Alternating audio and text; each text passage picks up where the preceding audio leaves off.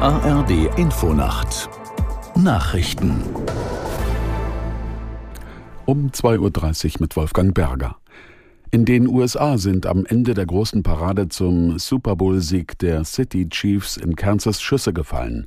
Nach Angaben der Polizei wurde ein Mensch getötet, die Zahl der Verletzten stieg auf mindestens 21. Mehrere von ihnen sind laut Feuerwehr in kritischem Zustand. Auch acht Kinder seien angeschossen worden. Drei Verdächtige wurden festgenommen. Die Hintergründe sind noch unklar.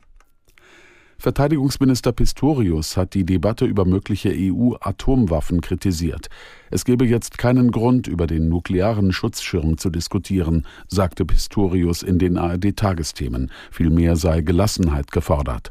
Von den jüngsten Äußerungen des früheren US-Präsidenten Trump zeigte er sich unbeeindruckt. Mir jagt das keinen besonderen Schrecken ein, ehrlich gesagt, weil ich mir ziemlich sicher bin, dass die Mehrzahl der Verantwortlichen in den Vereinigten Staaten von Amerika sehr genau wissen, was sie an ihren transatlantischen Partnern in Europa haben, was sie an der NATO haben.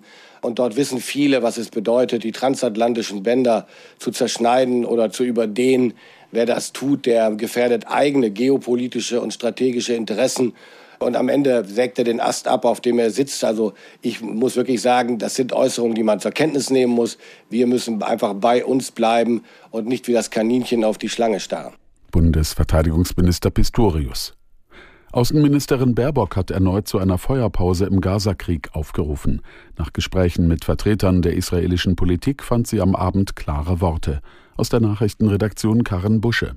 Eine Feuerpause würde ein Zeitfenster eröffnen, um die Geiseln freizubekommen und um mehr humanitäre Hilfe hineinzubekommen, sagte Baerbock. Sie bekräftigte, dass eine israelische Offensive in Rafah im Süden des Gazastreifens eine humanitäre Katastrophe mit Ansage wäre. Dort harten 1,3 Millionen Menschen aus, auf engstem Raum, so Baerbock. Die Menschen bräuchten sichere Orte und Schutzkorridore, um nicht noch weiter ins Kreuzfeuer zu geraten. Außerdem müssten mehr Grenzübergänge geöffnet werden, damit mehr Hilfsgüter und Medikamente eingeführt werden könnten. Nach mehr als einem Jahrzehnt des Streits gehen die Türkei und Ägypten wieder aufeinander zu. Der türkische Präsident Erdogan sagte nach einem Treffen mit seinem ägyptischen Kollegen al-Sisi in Kairo, er sei bereit zu einer Zusammenarbeit beim Wiederaufbau des Gazastreifens. Kurzfristig solle zudem der Handel zwischen den beiden Staaten gesteigert werden. Und das Wetter in Deutschland. Im Osten und Norden noch Schauer, sonst nachlassend, Tiefstwerte 11 bis 0 Grad. Tagsüber im Norden unbeständig mit Schauern, vom Oberrhein bis Niederbayern zeitweise heiter und sehr mild, Höchstwerte 7 bis 16 Grad. Und hier noch die weiteren Aussichten. Am Freitag ein Wechsel aus Sonne, Wolken und Regen, 8 bis 17 Grad.